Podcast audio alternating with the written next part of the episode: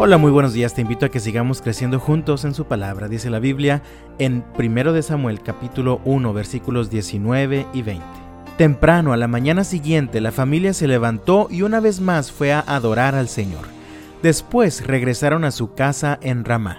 Ahora bien, cuando el Cana se acostó con Ana, el Señor se acordó de la súplica de ella y a su debido tiempo dio a luz un hijo, a quien le puso por nombre Samuel, porque dijo, se lo pedí al Señor.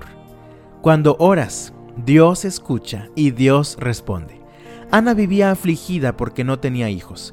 Cada año que viajaba al tabernáculo a presentar sacrificios a Dios era una pesadilla para ella, pues Penina, la otra esposa de su esposo, se burlaba de ella y la hacía sentir muy mal. Cada año ocurría lo mismo, dicen los versículos 7 y 8. Año tras año sucedía lo mismo. Penina se burlaba de Ana mientras iban al tabernáculo. En cada ocasión Ana terminaba llorando y ni siquiera quería comer. ¿Por qué lloras, Ana? le preguntaba el cana. ¿Por qué no comes? ¿Por qué estás desanimada? ¿Solo por no tener hijos? ¿Me tienes a mí? ¿Acaso no es mejor que tener diez hijos? Así que parece que por varios años Ana se dejaba llevar por la vergüenza y por la tristeza y terminaba siendo víctima de su propio dolor, lamiendo sus heridas. Sin embargo, un día se le ocurrió hacer algo diferente. En lugar de autocompadecerse y hacerse la víctima, dice el versículo 9 que se levantó y comenzó a orar. Y su oración fue tan sincera y tan apasionada que hasta el sacerdote pensó que estaba borracha. Leemos en los versículos 14 al 16, ¿tienes que venir borracha? le reclamó, abandona el vino. Oh no, señor, respondió ella, no he bebido vino ni nada más fuerte, pero como estoy muy desanimada, derramaba ante el Señor lo que hay en mi corazón.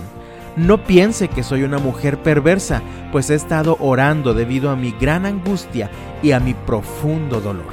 Ana derramó su corazón a Dios en oración y le expresó su gran angustia y su profundo dolor. Los versículos 17 y 18 dicen, en ese caso le dijo Elí, ve en paz, que el Dios de Israel te conceda lo que le has pedido. Oh, muchas gracias, exclamó ella. Así que se fue, comenzó a comer de nuevo y ya no estuvo triste. Mira el resultado de la oración en el versículo 18. Dice que comenzó a comer de nuevo y ya no estuvo triste. Esto ocurrió en la vida de Ana simplemente por orar. Todavía ni siquiera había una respuesta de Dios, pero Ana ya podía experimentar paz en su corazón y en su mente.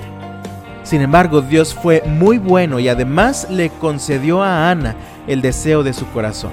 Leemos en los versículos 19 y 20, temprano a la mañana siguiente, la familia se levantó y una vez más fue a adorar al Señor. Después regresaron a su casa en Ramá. Ahora bien, cuando el Cana se acostó con Ana, el Señor se acordó de la súplica de ella y a su debido tiempo dio a luz un hijo a quien le puso por nombre Samuel, porque dijo, se lo pedí al Señor. Ana fue una mujer fiel. Ella le prometió a Dios que si le daba un hijo, ella se lo devolvería y se lo entregaría para que sirviera al Señor toda su vida. Y así lo hizo. Cuando el niño fue destetado, su madre lo entregó al Señor y lo llevó al templo para que allí sirviera al Señor toda su vida. Como resultado de su fidelidad, Dios le dio más hijos a Ana.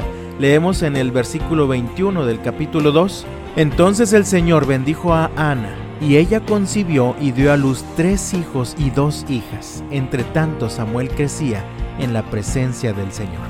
Mi amado, ¿estás triste? ¿Estás angustiado? ¿Has estado cayendo en la autocompasión? Eso no te va a ayudar en nada. Mejor ora. Ora a Dios con absoluta sinceridad, derramando tu corazón a Él.